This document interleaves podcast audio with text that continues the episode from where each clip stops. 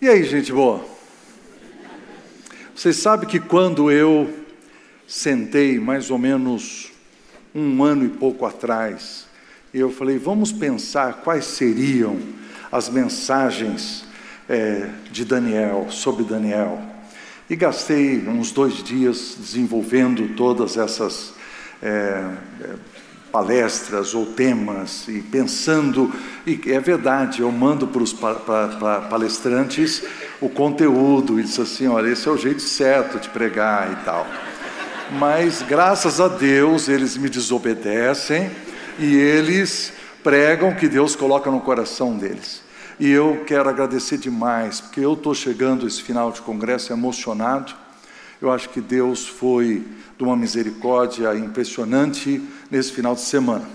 Eu agradeço demais o Jeremias, o Agreste ontem, quando nos deu uma visão da cosmologia babilônica, eu nunca tinha estudado daquela maneira. Né? Aí o Helder nos aprofundou nossa relação com Deus. Né? O, o Edson ontem, voltando com as práticas espirituais, devocionais, de Bíblia, oração, aquele arroz com feijão da vida cristã, da qual às vezes nós nos afastamos, né? E depois o José Júnior hoje, que bênção, é, nos fazendo um apelo ao coração, quebrando a nossa alma e nos fazendo reconhecer que nós estamos entre dois reinos, é verdade, mas nós somos servos do Rei Jesus e nós precisamos estar do lado dele. Quero agradecer a todos os outros que deram as oficinas, foi realmente excelente. Se vocês abrirem Daniel capítulo 5, ali encontrarão o meu texto. Não, peraí, esqueci. Vocês poderiam, com gritaria, assobia, assobio, bateção de pé e palmas, agradecer a nossa equipe de som, de voluntários do Ragai e todo mundo.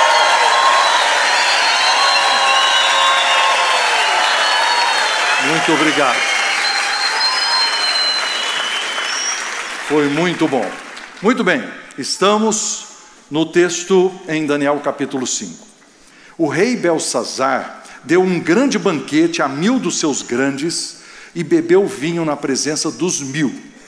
Enquanto Belsazar bebia e apreciava o vinho, mandou trazer os utensílios de ouro e de prata que Nabucodonosor, seu pai, tirara do templo que estava em Jerusalém, para que neles bebessem o rei, seus grandes, e as suas mulheres e concubinas. Então trouxeram os utensílios de ouro, que foram tirados do templo da casa de Deus que estava em Jerusalém, e beberam neles o rei e seus grandes, e suas mulheres e suas concubinas. Beberam o vinho, veja que está uma relação aqui com a adoração de ídolos, né? Beberam o vinho e deram louvores aos deuses de ouro, de prata, de bronze, de ferro, de madeira e de pedra. E no mesmo instante, interessante essa frase, no mesmo instante, nós foi de repente, né, apareceram uns dedos de mão de homem e escreviam defronte do, candelá, do candeeiro, na caidura da parede do palácio real, e o rei via, ele via os dedos escrevendo. Então se mudou o semblante do rei. Os seus pensamentos o turbaram. Você tem aqui os problemas físicos e emocionais. Né? As juntas dos seus lombos se relaxaram, problemas psicossomáticos. Seus joelhos batiam um no outro. Ele estava realmente já aterrorizado, tá certo?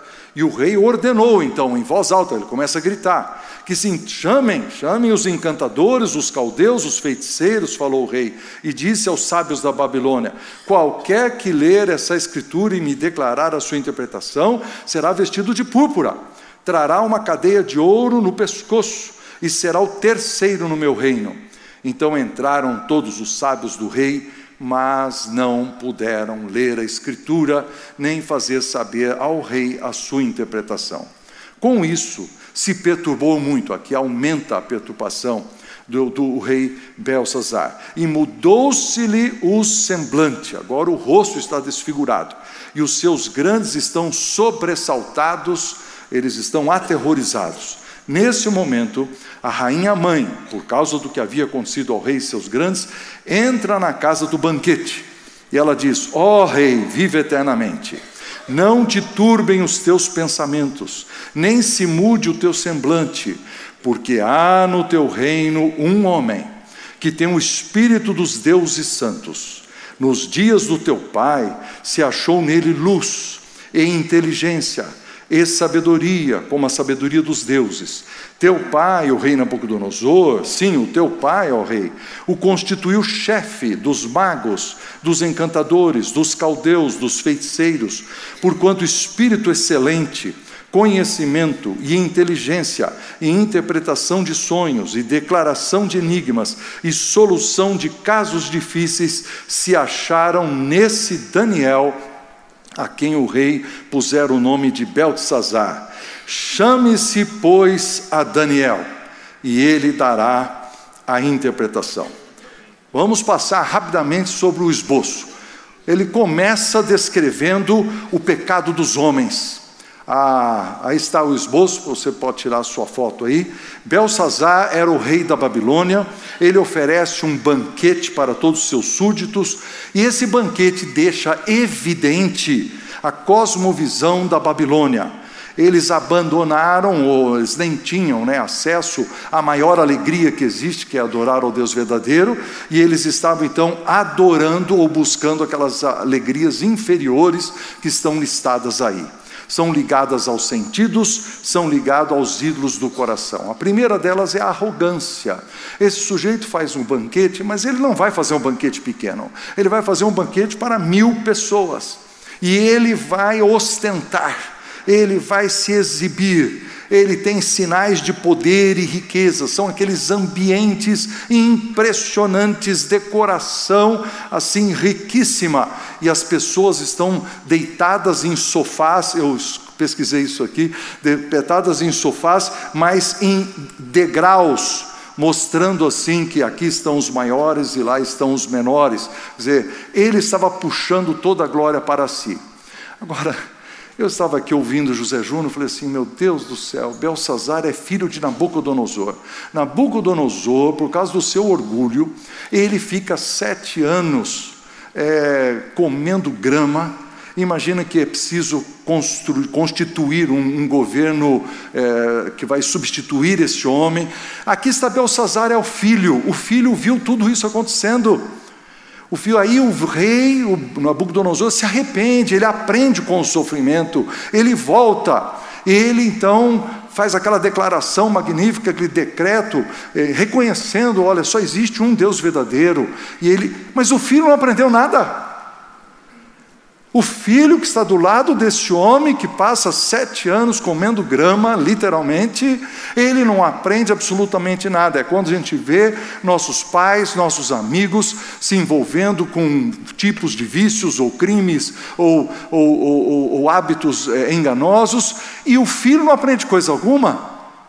Nós não aprendemos, é, gente, eu sei que nós podemos aprender com o sofrimento, mas seria muito melhor aprender com o sofrimento do outro. Seria muito melhor aprender com a palavra de Deus, com a direção do Espírito Santo, sem passar pelo sofrimento, mas aqui está Belsazar, não tem jeito. Ele é o seu próprio Deus, essa arrogância aparece. Logo depois, glutonaria, bebedice, uma variedade enorme de pratos, iguarias e carnes e frutas. E aí, claro, vinho, bebia forte, é uma parte central dos banquetes, todo mundo se embebedava, isso às vezes durava mais do que um dia, então era uma coisa assim horrorosa, cheia de vômito e limpeza e outras coisas. É um, é um banquete meio misturado com uma com algumas festas de algumas discotecas que existem hoje também, certo? Ainda chama de discoteca ou Desculpe. Aí baladas, né? Aí E aí tem um terceiro pecado, o pecado da sensualidade e da orgia. Nós temos a presença ali das mulheres, nós temos essas prostitutas cultuais, ou seja, um jeito de adorar a Deus era ter relações com essas mulheres que eram sacerdotisas, e o mundo, aquele mundo expõe a nossa sociedade também e aquilo que nós vivemos no dia a dia, você no seu emprego, queridos. É isso que acontece. Agora a pergunta é por que, que chega num nível tão baixo? Então eu coloquei ali três textos de de Romanos. Você pode estudar mais profundamente depois, mas os versículos 24, 26 e 28 nos apresentam três ensinos. Antes de entrar nesses ensinos, preciso contar uma história. Você imagina que uma carruagem, tá certo? Uma carruagem onde tem um homem em cima tentando segurar os cavalos. Os cavalos estão furiosos, eles estão desenfreados, desembestados. E aqui tem um cocheiro tentando segurar esses cavalos, tá certo? Mas eles querem tanto seguir em frente na sua raiva, na sua ira, né? na sua busca do alimento, por exemplo, vamos supor que tem uma tentação, uma cenoura ali na frente, e também tem um, um alguém chicoteando esses animais, eu chamaria o inimigo das nossas almas. Então, esses cavalos estão indo, e chega uma hora que o cocheiro não adianta, ele tem que largar. Então, quando a Bíblia diz que Deus os entregou, ele diz: Deus os entregou às suas próprias paixões. O cavalo, ele quer aquilo, ele quer aquilo arduamente, ele busca aquilo fogosamente. Então Deus abre mão. Três vezes aparece a palavra Deus entregou. Quando a gente lê esse texto, Deus entregou, nós temos a impressão assim que é um pouco injusto, porque parece assim: Deus deixou o cara pecar. Mas pensa numa outra situação assim, ó, a mãe está no fogão, tá certo? A criança vê aquela chaminha azul e ela vem e tenta colocar a mão ali. A mãe diz: não, não, a mãe está tentando evitar o mal, tá certo? Agora, a mãe não vai pegar a mão da criança e enfiar no fogo, mas se a mãe der um passinho atrás e a criança for, ela deixar a criança colocar a mão no fogo, ela vai gritar e vai dizer: Mãe, eu me queimei, e vai se voltar para a mãe. Deus às vezes deixa o sofrimento acontecer para que você bote a mão no fogo sozinho. Mas o homem sem Deus, ele está nesse movimento o tempo todo. Ele está colocando mão no fogo quando ele não devia. Veja então o texto de, de, de Romanos, capítulo 1, versículo 24, diz assim. Por isso Deus entregou tais homens à imundícia. Essa palavrinha imundícia é sensualidade, luxúria, vida devassa, pelas concupiscências do seu próprio coração. A palavra concupiscência é desejo forte. Ele entregou a pessoa ao desejo forte do seu coração para desonrarem os seus corpos entre si. Segundo o texto, Deus entregou as paixões infames. A palavra infame significa paixões desonrosas. Uma outra tradução podia ser as paixões desgraçadas. Elas não têm a graça de Deus. E aí ele dá dois exemplos. Ele diz: porque as mulheres mudaram seu modo, o modo natural de suas relações íntimas por outro, contrário à natureza. Existe um modo natural de ter as relações íntimas, eles fizeram de um modo que não é natural. E no segundo lugar, diz: semelhantemente, os homens também, deixando o contato natural com a mulher, se inflamaram mutuamente em sua sensualidade, cometendo torpeza homens com homens e recebendo em si mesmos a merecida punição do seu erro. Aqui está o início de todo o lesbianismo e todos o LGBT e todas as, as, as, as escolhas sexuais que são propostas hoje, ao invés de é, se nos prendermos a Gênesis, onde Deus criou um homem e uma mulher para que eles coabitassem juntos. Mas as pessoas querem, elas querem e Deus entrega, os entrega as suas próprias paixões, Ele solta a rédea. Eu tenho certeza que Deus, queridos, ainda está segurando muito a nossa sociedade. Muito. Porque se Deus largasse totalmente, seria um absurdo, como isso que está acontecendo no banquete de Beltesazar. E note o seguinte: nós somos pessoas livres, é verdade. Nós temos a liberdade de escolha mas não significa que as nossas escolhas são aprovadas por Deus. Aqui está dando uma manifestação da ira de Deus, em que Ele deixa a pessoa cair e buscar as, as concupiscências do seu próprio coração. E no versículo 28, diz que eles, por terem desprezado a Deus, o Deus os entregou a uma disposição mental reprovável. Ou seja, o que eles pensam, as suas filosofias, as suas ideologias, se elas forem passadas pelo fogo, se elas, fossem passar, se elas forem passadas pela lógica, elas não passarão. elas não passarão, se elas fossem fervidas no cadinho, elas não são purificadas, porque é uma mente com uma disposição que não passa pelo fogo e não é aprovada. E aí diz: essa mente os leva a praticar coisas inconvenientes. Ele lista 21 pecados nesse final do capítulo de Romanos, terminando com aquilo que já foi citado por alguns aqui, de que os homens fazem e dão tapinha nas costas daqueles que fazem. Eles se reúnem para pensar o mal, eles fazem as coisas contra aqueles que são de, de Cristo. Esse é o que está, isso é o que está acontecendo lá naquele banquete. Nós temos naquele banquete, além da arrogância e da glutonaria e da bebedice e da sensualidade e da orgia, agora ele acrescenta mais um pecado a essa lista e ele chega. É o ambiente que nós vivemos, queridos, é o ambiente que nós vivemos. Ele acrescenta a profanação. Ele agora é contra Deus ele busca os utensílios sagrados lá de Jerusalém e toma e faz brindes aos deuses de pedra e de bronze e de ferro, etc. O que ele está fazendo, queridos, pensa na cosmovisão daquele tempo, sempre era o nosso Deus contra o seu Deus. E nós agora vamos humilhar o seu Deus. Nós vamos pegar as coisas sagradas do seu Deus e nós vamos trazer para o nosso bacanal e nós vamos então adorar os nossos deuses, dizendo os nossos deuses são melhores porque nós somos os vitoriosos. É um momento de escárnio, é um momento de deboche, de gozação, de menosprezo, de humilhação que ele está fazendo contra o Deus verdadeiro e se vangloriando e crescendo no seu orgulho. Ele não havia aprendido absolutamente nada com o sofrimento do seu pai. Mas veja aí, Deus aparece na história. Deus intervém. Deus que não se deixa zombar. No momento certo, ele age. Manifesta o juízo de Deus.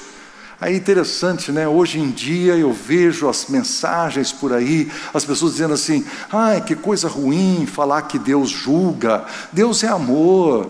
Nós não gostamos desse negócio de Deus. As pessoas que falam que Deus não julga precisam ler pelo menos aquele pedaço do Evangelho que Jesus pegou um rei e saiu batendo em todo mundo dentro do templo.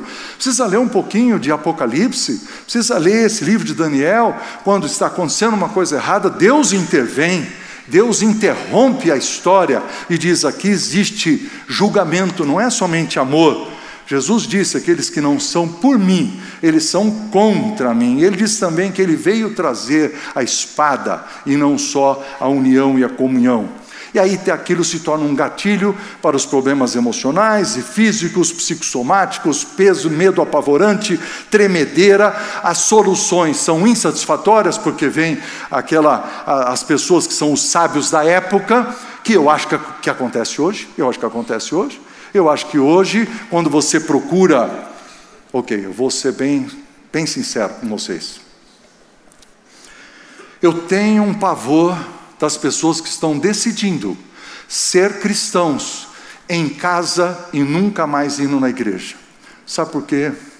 Porque o dia que você estiver sofrendo, o seu pastor da televisão não vai no hospital. O seu pastor da televisão não vai orar com você. O pastor da televisão não vai lhe dar aconselhamento pastor da não acredito, a igreja é feita de gente, gente que se encontra. Nós estamos reduzindo o conceito de igreja à reunião. Assim, eu não vou na reunião. Igreja é muito mais do que isso.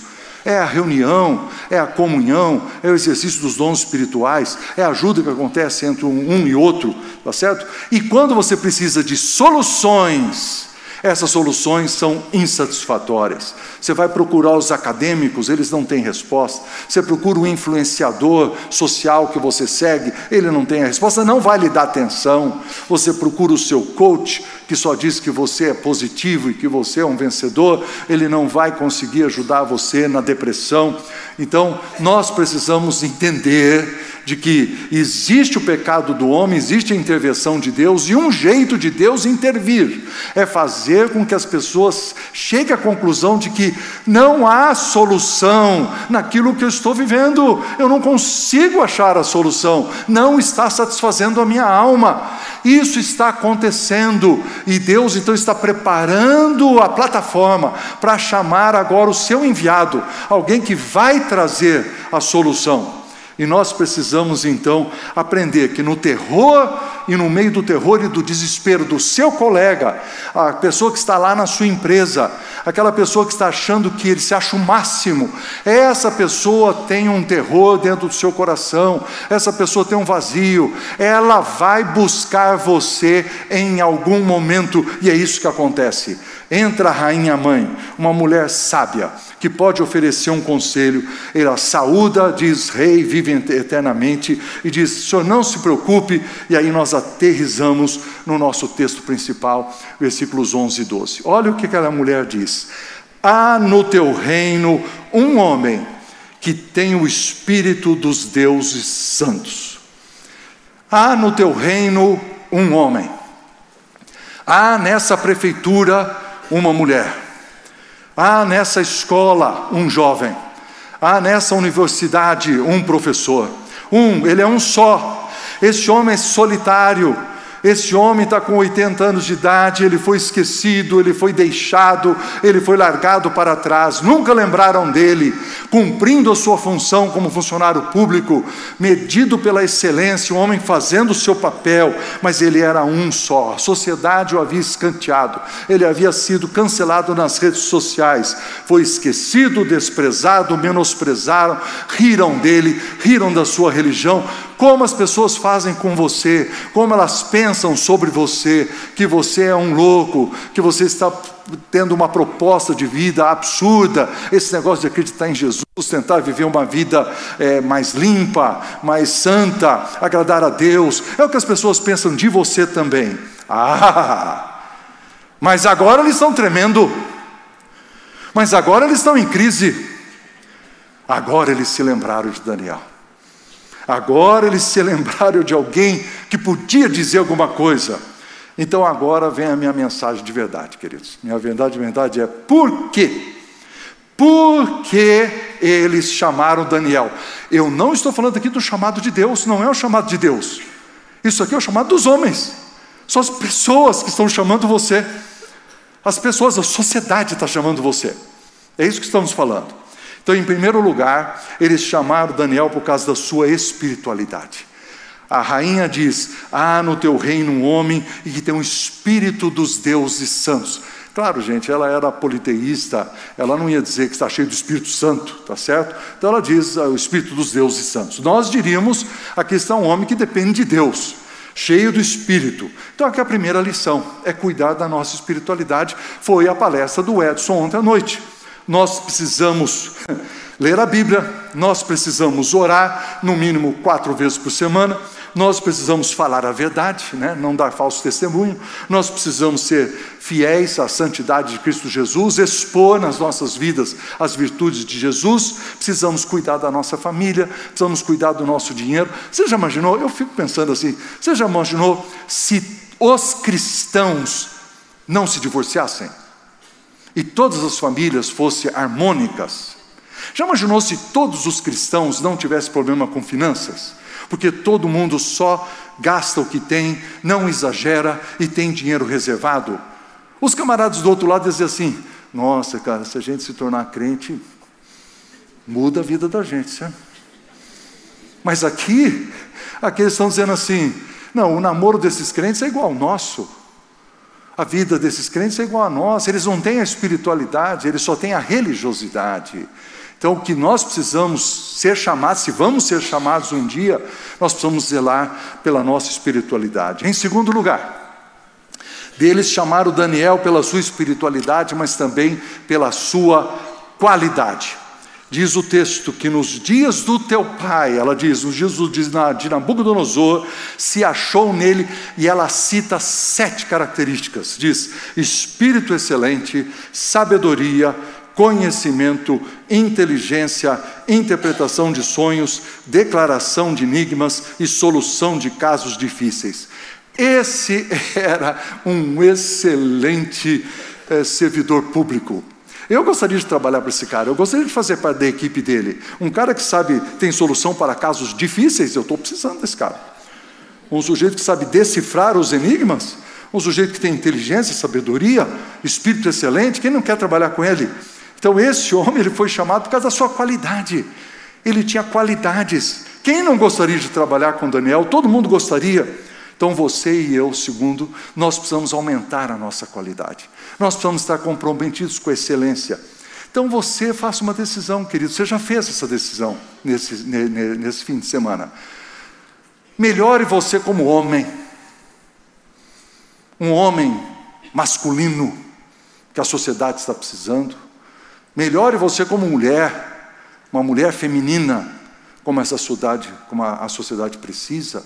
Melhore a si mesmo como pai, como mãe. Aprenda a ser pai de filhos adultos.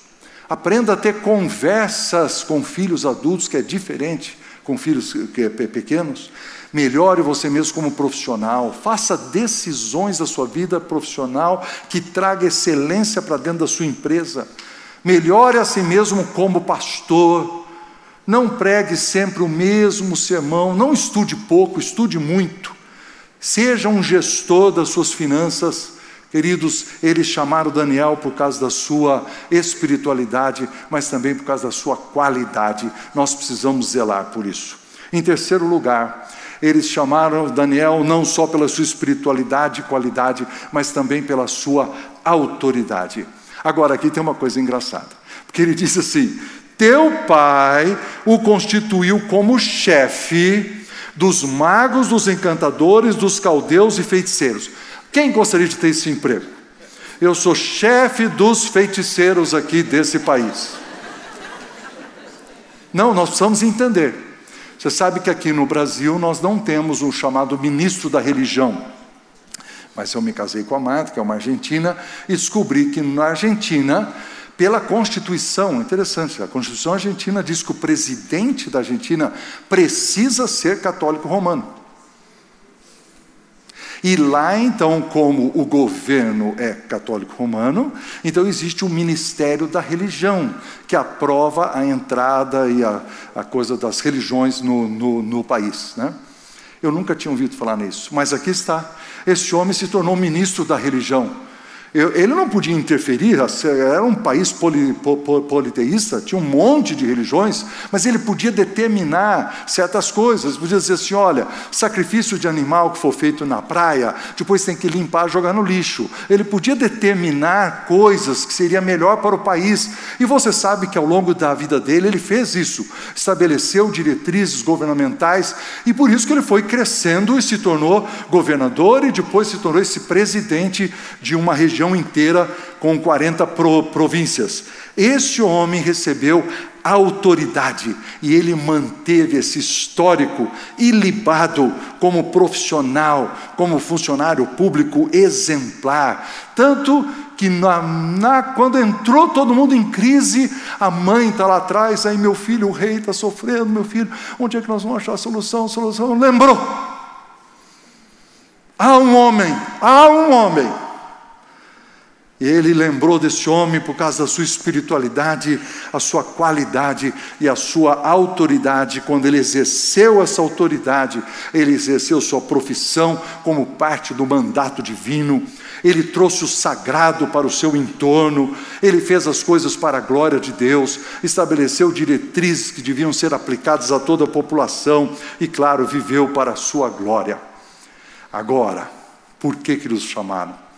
Chamaram Daniel pela sua espiritualidade, qualidade, autoridade, mas eles o chamaram para lhe dar uma oportunidade. E aí a rainha mãe diz assim: chame Daniel, chame Daniel, ele virá, ele dará a interpretação. Queridos, essa é a mensagem hoje de manhã. Chame Daniel, vai acontecer com você.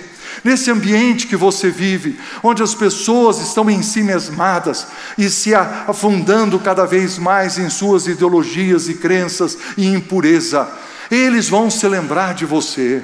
Um dia eles dirão: chame Daniel, chame Daniel para resolver o problema.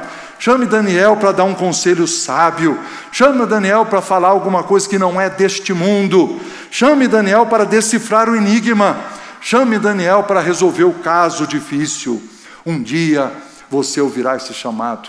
Não é o chamado de Deus, é o chamado da população, é o chamado dos seus amigos que estão perdidos. Eles vão dizer: chame Daniel, chame a professora Rita na área da educação, chame Oswaldo na área do direito e da justiça, chama, chame Campos como assessor do prefeito, chame o Ademir como empreendedor, chame o Davi na consultoria financeira, chame o Felipe na área tecnologia, chame o Robson na área da música, chame o Ricardo no mercado imobiliário, chame todos os profissionais e pastores que estão aqui presentes, chame Daniel.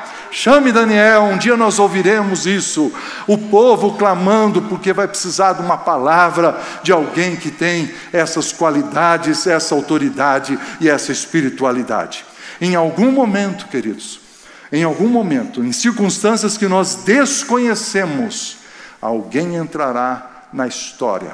Pode ser a mãe de alguém, o tio de alguém, um livro que cai na mão de alguém, mas alguém vai dizer: Ah, eu conheço um homem, eu conheço uma mulher, eu conheço um jovem, ele está solitário Chame, chame Daniel para que ele traga uma palavra. Será um dia de oportunidade, um dia de testemunho, um dia de evangelismo, um dia em que tudo mudará. Peço que a banda venha aqui. Você consegue imaginar esse dia? Você já passou por esse dia? Alguém o chamou. Preciso falar com você. Poderia almoçar com você? E ele quer falar sobre a família. Ele quer falar sobre os problemas do coração. Atenda. E nesse dia, queridos, você se levantará como o sol brilhante na aurora para decifrar enigmas, para solucionar problemas difíceis, para levantar alto o nome de Cristo, para agir como agente do reino de Deus na sociedade. Você se levantará na hora certa, com o preparo certo, para fazer uma diferença nesse mundo em que nós vivemos. Por isso eu quero pedir que todos nós façamos um compromisso hoje aqui. Eu vou pedir que você faça uma coisa física e uma verbal. Eu sei que você já entregou sua vida a Cristo, mas eu peço que seja um momento de reconsagração. Eu quero que todo mundo fique de pé e deixe o seu celular, sua Bíblia aí na, na cadeira. Coloque a sua mão direita sobre o seu coração. Estenda a sua mão esquerda à frente, como dando alguma coisa para Deus. Não feche os olhos. Eu vou fazer uma oração de olho aberto. E eu quero que você ore fortemente, não murmure, que você faça esse compromisso com Jesus. Diga assim: Senhor Jesus, Senhor Jesus aceita a minha consagração, a minha... alimenta a minha espiritualidade, desenvolva a minha qualidade, defenda a minha autoridade e dá-me a oportunidade Quero estar preparado. Quando disseres, chame Daniel. Vamos louvar ao Senhor. Nosso Deus é.